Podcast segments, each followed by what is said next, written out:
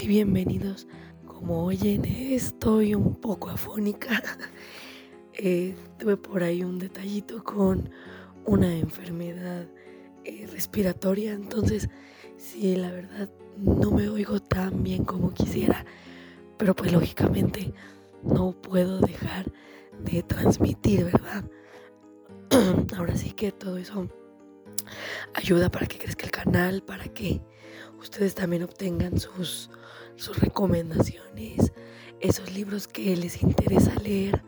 Entonces sí, la verdad es que aunque el programa no va a ser muy largo, pues sí voy a intentar darles muchas recomendaciones a modo de que puedan leer varios libros de terror y para que lógicamente ustedes puedan encontrar ¿no?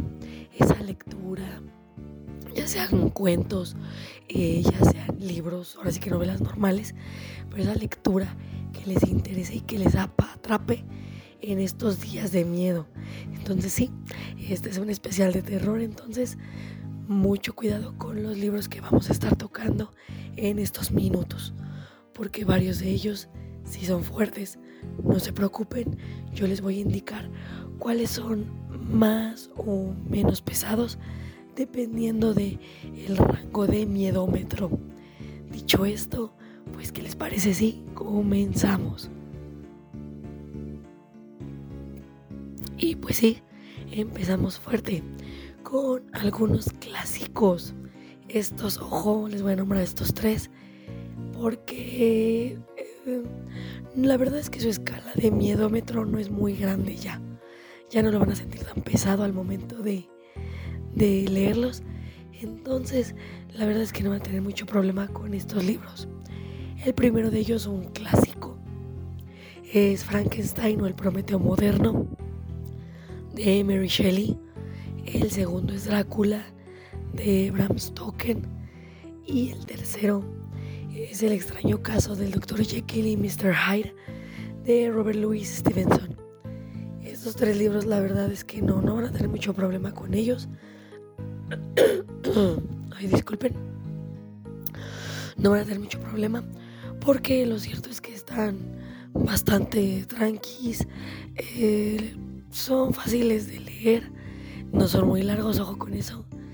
Y sí, la verdad es que su terror ya se maneja a una escala muchísimo más tranquila, ¿eh? Muy, muy leve, muy, muy calmada. Entonces sí, ¿eh? no, no van a tener problemas con ellos.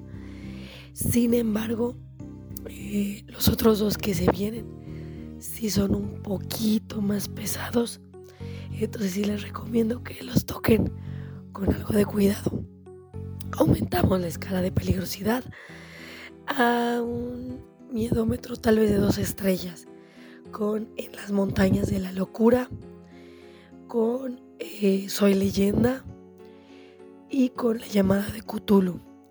En el caso de las montañas de la locura y la llamada de Cthulhu, estos son del autor Howard Philip Lovecraft. Y en el caso de Soy leyenda, este es del autor Richard Matheson. Aquí aumentamos la apuesta porque estamos viendo libros eh, que no manejan monstruos clásicos, primero eso. Y segundo, meten situaciones un tanto pesadas que si les soy sincera, sí pueden llegar a sacarlos de onda en algún momento. Eso les digo por el lado de estas dos eh, obras. En el caso de Soy leyenda, en el caso de Soy leyenda, pues sí, la verdad es que no van a tener tanto problema con, con ese libro, al menos hasta mm, como las 50 páginas, ya de ahí de las 50 páginas en adelante, la situación ya se pone pesada con ese libro.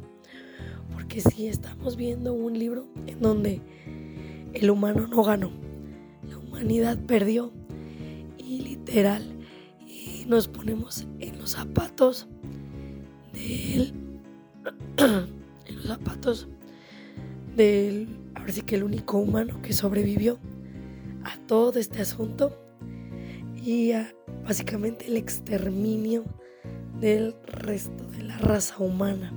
Entonces sí, la verdad, sí podrían poner, puede ponerse un poquito pesado el libro, pero la verdad es que es muy disfrutable y no, eh, no es tan pesado a comparación de otros que toca seguir hablando.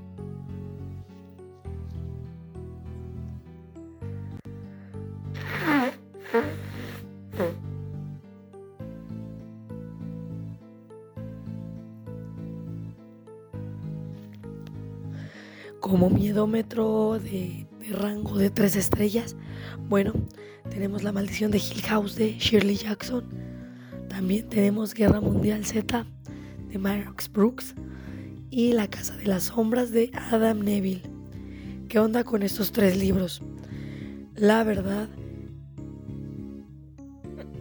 la verdad es que estos tres libros, pues sí, sí tienen ya una carga de, de miedo un poquito más alta en La maldición de Hill House ya vemos una casa embrujada y un grupo de personas de las cuales vamos a dudar desde un principio, ojo con esto, vamos a dudar de la sanidad mental de uno de los personajes que se encuentran en esta casa.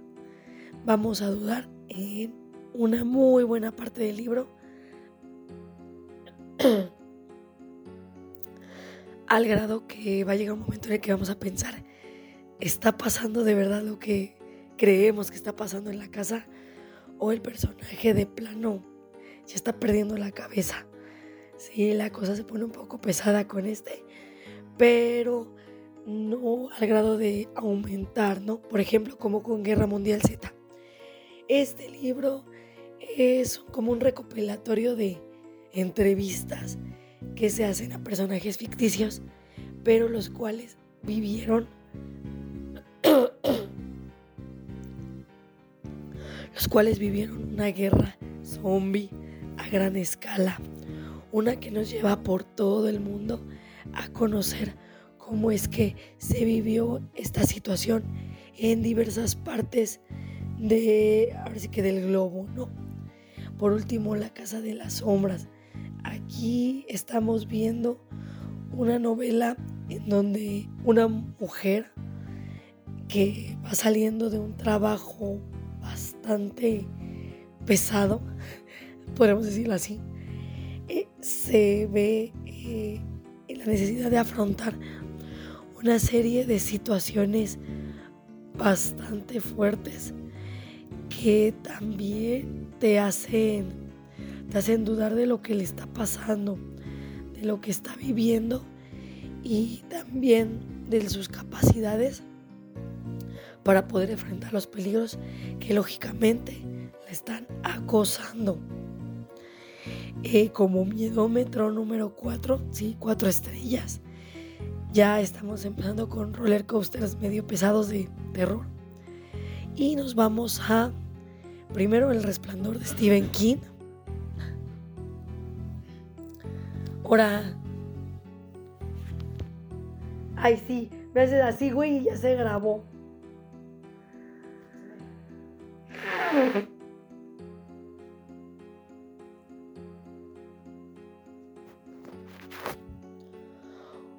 Como miedómetro eh, de cuatro estrellas, ya nos vamos a cosas más fuertes. Primero el resplandor de Stephen King, luego el exorcista de William Blatty y también por ahí tenemos entrevista con el vampiro de Anne Rice. Porque estoy poniendo, y ojo, Aquí en realidad el exorcista yo ya lo pondré en un miedómetro 4, casi llegando a 5. Pero ¿por qué estoy poniendo estas novelas en esta clasificación? Primero El Resplandor, vamos, no la han leído. Aquí estamos viendo la historia de una familia que se supone que llegan al Hotel Overlook para cuidarlo en los meses de invierno, pero las cosas se destrampan y nos llevan a una vorágine de locura y de crimen bastante fuerte. Eso por un lado. Por el otro, entrevista con el vampiro. Seguimos a un ser de la noche bastante solitario en su entrada al mundo del vampirismo. También vemos cómo él se va desenvolviendo en este mundo, como lógicamente como que no se siente muy a gusto en él, pero aún así se obliga a, a vivirlo, a experimentarlo con todo lo que tiene, porque pues lógicamente ya es lo único que le queda, ¿no? Ya no puede volver a ser humano. Entonces, sí, lo vemos viviendo este, este estilo de, de, así que esta rutina, ¿no? De vida, pero lógicamente con sus altas, sus bajas y sus arrepentimientos. Por último, El Exorcista. Como les digo, esta novela está fuerte. ¿eh? Se supone que está basada en un hecho real, en donde vemos justamente un exorcismo efectuado por los años de, bueno, por el año de 1949.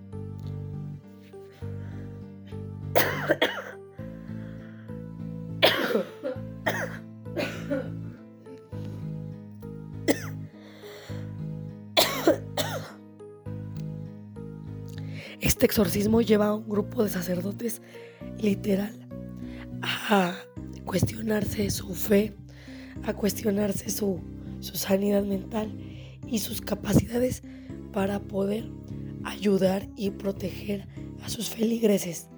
Tienen lo que es, lo que es necesario para poderlos proteger. La verdad es que la cosa sí pinta un poquito feo con estos personajes. Por último, un miedómetro, ojo, ya de 5 estrellas. Cuidado con esto. Tenemos It de Stephen King y tenemos Playground de este, este muchacho. Ya habíamos leído a este Aaron Beauregard en, en otras ocasiones, pero sí, aquí nos vamos a jalar con Playground, nada más con Playground solo estos dos libros. ¿Por qué? Porque aquí estamos viendo un exceso, ojo, de sangre, crímenes, de situaciones que no deberían existir y unos traumas psicológicos fuertes, muy, muy fuertes. Aquí no les voy a estar revelando cosas de trama, porque lo que quiero es que lean ustedes la sinopsis y pregúntense, esto de verdad es para mí, porque sí, definitivamente, ya a partir del exorcista y siguiendo con estos libros, estamos viendo, les digo, una voragine completa de situaciones muy fuertes, muy pesadas para el espectador y que lógicamente sí te hacen preguntarte qué diablos estoy leyendo. Entonces aquí lo tienen, algunas recomendaciones de terror para estos días. Una disculpa, de verdad yo sé que mi voz se oye súper mal, pero pues es que como esto es un en vivo, pues no puedo, de verdad, no podía dejar de lado el asunto de grabarles. Ya ven que yo les traigo semana con semana programas nuevos y como les digo, ya están literal en el itinerario. Entonces, por lo mismo, yo ya no puedo este, decir, no saben que hoy no grabo, no sé qué, porque ya tengo apartados las horas. Entonces, por lo mismo, les digo una disculpa, sí, sí, porque de verdad sé que este, mi voz no es la mejor ahorita. Pero miren, de verdad hice lo posible por checarme, por cuidarme y demás. Yo no sé qué pasó ahí. Y al final, pues sí, terminé quedándome sin voz. Y miren que ya llevo varios días así. Entonces yo espero que poco a poco se me vaya quitando todo este asunto o que por lo menos ya vaya mejorando más. En fin, dicho esto, aquí abajo les dejo mi link tree para que accedan a redes sociales, a mis canales de apoyo, todos estos sitios donde ustedes me pueden echar la mano y sin problemas, bueno, podemos estar platicando por escrito. Ahí si no van a tener problemas, van a entender todo lo que les digo. Entonces sí, mejor por ahí nos escribimos, va. Por mi parte sería todo por esta semana. Yo espero, ojalá, que para la siguiente ya me escuche más y ya les pueda traer ahora sí ahora sí que los programas sin problemas. En fin, nos vemos, cuídense y hasta la próxima.